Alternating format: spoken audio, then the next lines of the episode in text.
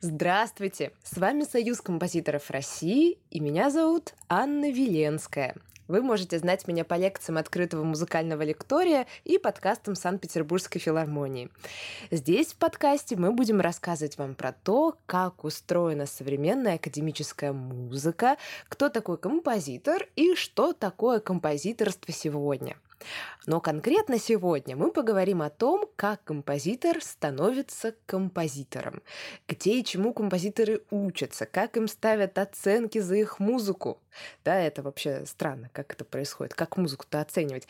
И как устроен для композитора учебный процесс в России. Да? Про другие страны пока говорить не будем. Э, дело в том, что я сейчас работаю редактором, но до этого училась сначала как музыковед, а потом как композитор. Так что сегодня будет информация изнутри.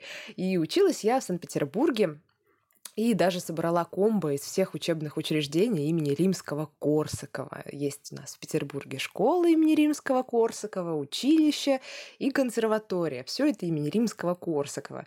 Так что вот такое комбо я собрала. Ну ладно, давайте начинать. В начале своего пути маленький будущий композитор, который еще не знает, что он им станет, как множество других детей учится в музыкальной школе. Большинство из композиторов учатся по классу рояля. Это что-то вроде такой давней традиции. Ну, и в принципе на фортепиано родители с какой-то с большей охотой отдают детей, прям очень э, много детей учатся на фортепиано. Так и вообще, э, вспомните классических композиторов. Все начинали с изучения рояля. И 80 примерно процентов композиторов являются первоначально пианистами. А вот оставшимся вот 20% предстоит освоить рояль в полной мере. Вот когда они будут учиться в консерватории. Этого никто не избежит. В музыкальной школе у всех детей есть четыре основных предмета. Это специальность, то есть тот инструмент, который ребенок изучает. Э, обычно это индивидуальные уроки. Сольфеджио – это групповые уроки, на которых дети занимаются развитием слуха, изучают теорию и как это все устроено, все, что связано с нотами. И музыкальная литература. Это третий предмет. На музыкальной литературе это что-то вроде музыкальной истории. Там рассматривают биографии композиторов, э, детей с ними знакомят. Первые несколько классов вся эта история называется «Слушание музыки», да, и дети рисуют под музыку, а потом вот музыкальная литература. И четвертый предмет – это либо хор, если вы пианисты, либо оркестр, если вы инструменталисты. В некоторых школах есть факультатив сочинения музыки. Э, в таком, естественно, это совсем не обязательный предмет, и он не во всех школах есть. Ну вот в той школе, в которой я училась, его вел Владимир Сапожников, достаточно известный петербургский композитор и очень душевный человек. Тут назревает вопрос, как дети там лет в 7, 8, в 9 вообще пишут музыку и какая это музыка, что там можно написать, когда тебе там 7 лет. Ну, во-первых, можно что-то написать, если вспомнить Прокофьева и его оперу «Великан». Но в целом муз- музыку дети пишут на опыте тех произведений, которые они слышали и которые им понравились. Дети часто пишут песенки со словами, с разными образами, их по-разному называют. И обычно это компиляция всех интонаций, которые ребенок играл или слышал, и которые ему понравились и запомнились. Это простые танцы, песенки, этюды. И я бы сказала, что для детей написание музыки это такая игра, в которую там входит придумать название да, моего произведения, сочинить его, сыграть, как-нибудь криво-косо записать ноты в тетрадку и Конечно же, конечный пункт — это дать концерт родителям. Вот в младшей школе я была очень плодовитым композитором, у меня все тетрадки исписаны, причем там, естественно, вы же понимаете, там ноты, они на самом деле рисуются так, по наитию. Кажется, что вот примерно так должно выглядеть произведение, даже если еще пока не знаешь, как эти ноты работают. Э, я написала серьезное произведение «Боровик» и сочинила для него слова а, «Мы по лесу шли, боровик нашли, Разве было так? Разве ж было так? Да, было так, было так и сяк. Вот мне кажется, что это очень типичное детское творчество, много повторов, названия из какой-то книжки и такой простой ритм, что-то похожее на детские частушки.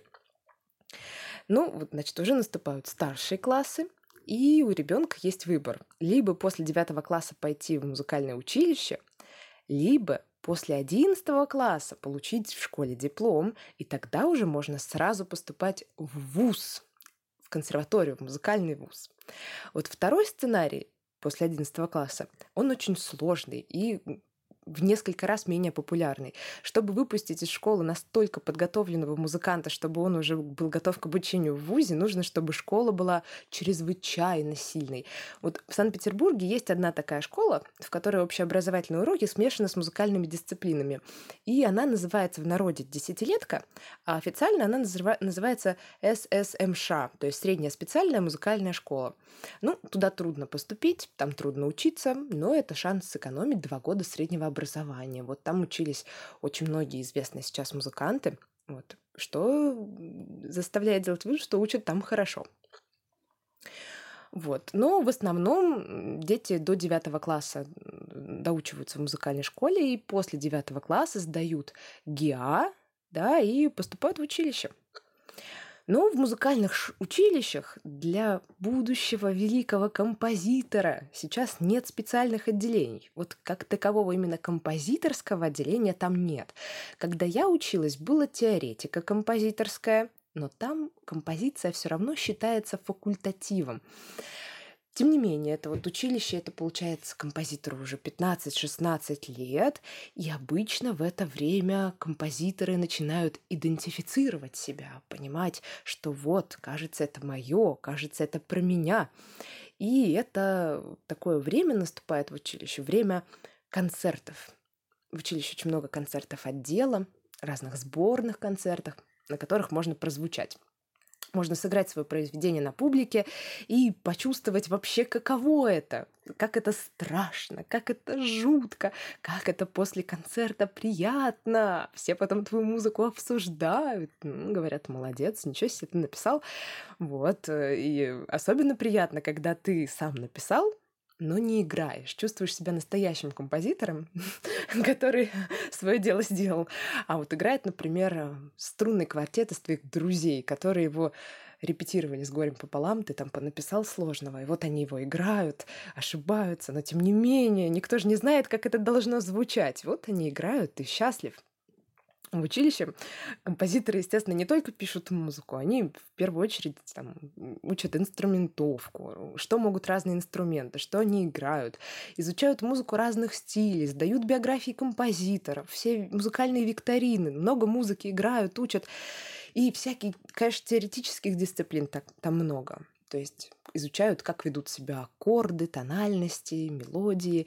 И вот, конечно же, какую гармонию учить в училище? Конечно, классическую гармонию, ту, которая бытовала в эпоху классицизма и романтизма. И из-за этого в своей музыке собственной подросткам хочется от классического уйти – придумать свои лады, свои ритмы. Уже начинается такое настроение, мол, все, что мы вот это вот изучаем, оно уже старое, а я сейчас придумаю свое личное, новое. И вот когда я училась училище, в целом концерты студентов-композиторов можно было как бы поделить на два больших стиля. А, первая половина студентов писали, как писал Шостакович, то есть прям было явно слышно, что понятно, кого наслушались. А вторая половина писала как Рахманинов. Старалась писать как Рахманинов, со всеми романтическими аккордами, с этой большой фортепианной фактурой, все душевное. Ну и отдельно были кадры, которые изобретали очень авангардные приемы, вроде игры. Я помню, помогала одному прекрасному молодому человеку, исполнять его произведение. Он играл на рояле, а мне нужно было скрести струны рояля мячиком для игры, не помню во что, таким вот резиновым мячиком. Так что авангардисты тоже проявляют себя как раз в эти годы, такие смелыми идеями. Ну вот, проходит несколько лет, наступает выпускной курс училища, и там начинает царить атмосфера выбора. Все педагоги аккуратно тебя спрашивают, куда же ты собираешься пойти после училища? На музыковедческий отдел консерватории или на композиторский отдел консерватории? Выбор из двух, выбор серьезный. И ходят разные слухи. Например, ходит слух, что музыковеды все такие уставшие, зеленоватые, проводят часы в архивах, изучают какие-то партитуры, а композиторы живут припеваючи, пишут себе музыку, да только вот поступить туда нереально, конкурс большой. На самом деле и то, и то неправда. Это все слухи, но надо же чем-то себя развлекать. На вступительных экзаменах композиторы сдают, получается, что у нас? Ну, в общем, они сдают четыре экзамена, если я не ошибаюсь, но некоторые из них сдвоенные. То есть они сдают теорию, это гармония и сольфеджио, пишут на слух диктант, э, решают сложную задачу по гармонии, то есть показывают, что они знают очень много аккордов, и слух у них хороший. Сдают большую программу по фортепиано, минут на 15 прям играют на фортепиано 15 минут. Конечно, они сдают сочинение и коллоквиум. Сейчас вот про это расскажу, потому что про гармонию сольфеджио все понятно, а вот по сочинению уже интереснее. Экзамен по сочинению проходит в самую последнюю очередь, то есть вначале нужно пройти испытания, которые показывают, насколько ты хороший музыкант и эрудит. И если ты хороший эрудит, то тогда наступает день X. Тебе нужно явиться на экзамен с двумя папочками своих нот – и перенести на каком-нибудь носителе свое произведение, желательно исполненное, не э, синтезированными звуками из нотного редактора, а живое исполнение. И там сидит в большом кабинете комиссия из там, трех-четырех человек. Это композиторы, педагоги отдела. И э, сначала они смотрят, насколько у тебя грамотно оформлены ноты, и, значит, принимаются слушать твою музыку. Это очень волнительный момент. Ты ее включаешь, сам места себе не находишь, сидишь. Так это все странно. Твоя музыка звучит. И э, как бы на что смотрят композиторы, когда оценивают абитуриента? Смотрят на то, ясная ли структура, то есть как эта музыка вообще устроена, насколько в ней понятные процессы, насколько студент владеет э, методами того, как материал там длить, например, да, вот как широкую мелодию показать, или как наоборот его э, дробить, когда наступают нервная разработка. Но это все достаточно условно, потому что этому всему научат, но вот все равно ясность мысли. И проверяют, как ты управляешься с инструментами. То есть шикарно, если ты на вступительные принес оркестровое сочинение, значит, ты уже замахиваешься на оркестр или на какой-нибудь большой ансамбль. И, вот, значит, знаешь, что струнные могут играть смычком, могут играть пицциката, все это употребляешь, все это грамотно описываешь, и ноты выглядят прям как серьезная партитура. Это большой плюс. А потом, после того, как твою музыку дослушали, а, наступает коллоквиум. То есть эти там трое-четверо композиторов могут спросить тебя любой вопрос, чтобы проверить твою музыкальную эрудицию и общекультурную эрудицию. А, со мной э, такой курьезный случай случился. У меня вот вступительный экзамен принимал э, в том числе Сергей Михайлович Слонимский, который, к сожалению, умер э, в этом году. Но вот я еще его застала, и как раз он принимал у меня вступительный экзамен.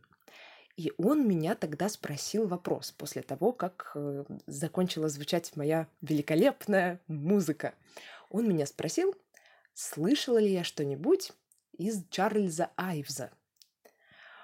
А я слышала, ну, как бы еще страшно тогда, то есть ты сидишь, волнуешься ужасно, тебе что-то, все что угодно могут спросить. И я помню, что я какие-то, ну, перечислила пьесы, которые я слышала, а он мне говорит, нет, ну а что-нибудь из симфонии Уайвза вы слушали?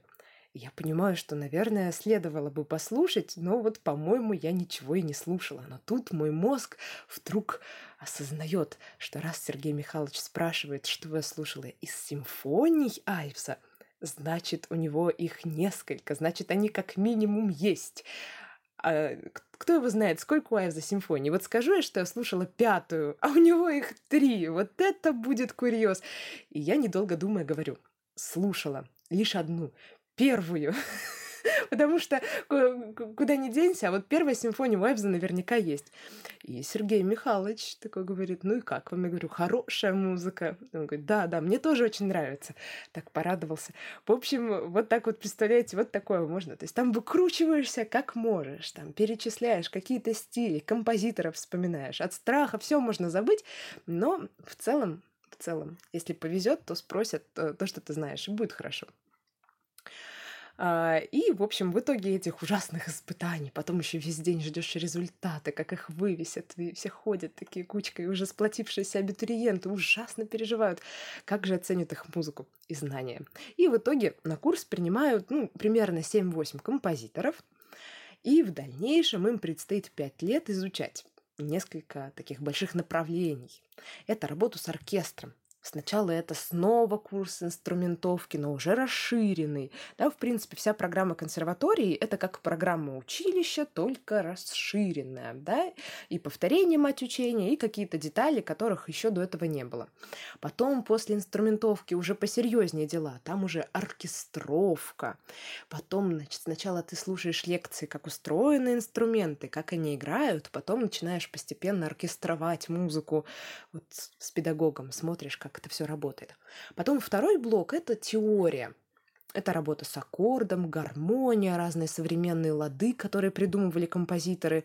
А, на гармонии мы писали стилизации. Это очень интересно. Это когда тебе нужно вникнуть в то, как композитор мыслил, и написать кусочек музыки полностью в его стиле. И вот всякие исторические предметы. Потом, конечно, это написание музыки. Вот это интересно. Значит, как это происходит?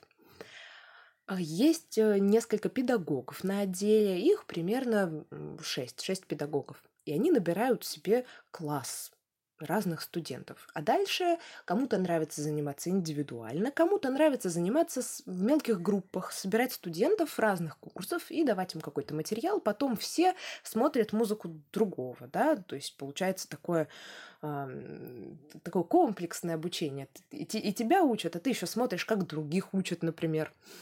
И обычно как бы урок начинается с того, что педагог показывает какую-нибудь музыку, ее вместе слушают, разбирают, это уже такая музыка великого какого-нибудь композитора, э, и потом по очереди смотрят музыку разных студентов.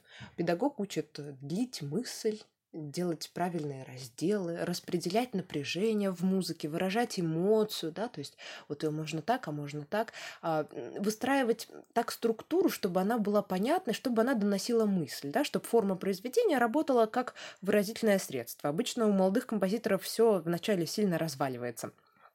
И вот э, в связи с тем, что форме уделяют большое внимание при обучении, на этом устроится программа да, вот программа. Ну, казалось бы, да, как оценивать композиторов, которые учатся в консерватории? Мол, написал 100 страниц, значит пятерка, а 70 страниц, значит четверка, да, недостаточно написал. Ну, вы понимаете, это такая шутка. Это была шутка, друзья. На самом деле а, есть программа, да, учебная программа, по которой ты каждые полгода должен писать определенный жанр в первые полгода это миниатюра, потому что куда писать там симфонию, если ты еще зеленый. Вот отрабатывают на миниатюрах разные приемы. Такой чудесный семестр. Потом на втором семестре это цикл миниатюр. Дальше я точно не помню, но в какой-то идет ронда, да, такая вот форма интересная, старинная. Потом соната, это уже очень серьезно, это крупная форма. Потом уже концерт, ой-ой-ой-ой, это уже совсем серьезно. И, по-моему, на финальном экзамене это может быть часть симфонии или часть оперы. В общем, такое вот а, либо большое сочинение, либо часть большого сочинения. Заметьте, да, можно было сделать программу, например, э, вот в Европе она так в основном строится по стилям. То есть вначале ты пишешь в стиле классицизм, потом романтизм, потом авангард и потом вот в своем стиле. Но в России такого нет, все выстроено по-другому. А, ты с самого первого курса ищешь свой собственный стиль, а не занимаешься чьим-то еще. И вот с намеком на то, что к пятому курсу твой стиль уже вырисовывается, уже он у тебя появляется. Как оцениваются произведения? Раз в полгода у композиторов есть экзамен. Да, вот он проходит зимой после первого семестра и в самом конце весны после второго семестра. Экзамен — это увлекательное мероприятие, трехчасовое, очень длинное, в котором студент выносит значит, на концерт свои произведения, и там комиссия их слушает, и все другие слушатели тоже могут присутствовать на этом празднике жизни, но самые важные люди там — это комиссия. Насколько... Я, я вообще, честно, я так и не поняла толком, как оцениваются произведения. Совершенно точно, если ты написал что-то большое и масштабное, то это тебе в плюс, потому что, как минимум, отметят твое старание, то, что ты э, позарился на большую форму, на большой состав и с этим как-то совладал, это уже очень хорошо.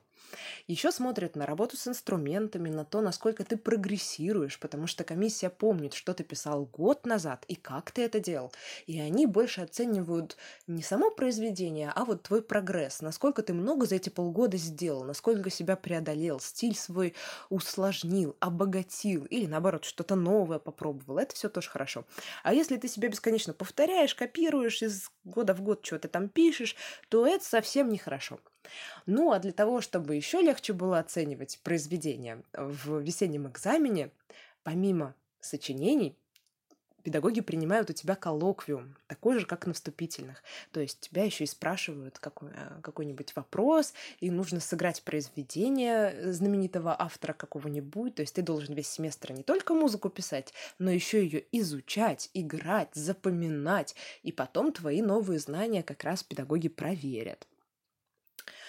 И вот на финальном году обучения в консерватории раньше, по-моему, консерваторский оркестр исполнял музыку композитора, потом в какой-то год сами композиторы скидывались на то, чтобы нанять оркестр и исполнить свою музыку. В общем, а, сложная там история, как все это финальный экзамен проводится, проводить.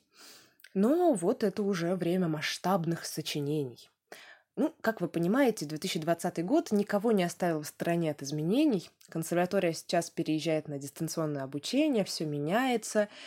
Не очень понятно, как теперь все это будет проходить, и финальное оркестровое исполнение, и еще чего-нибудь.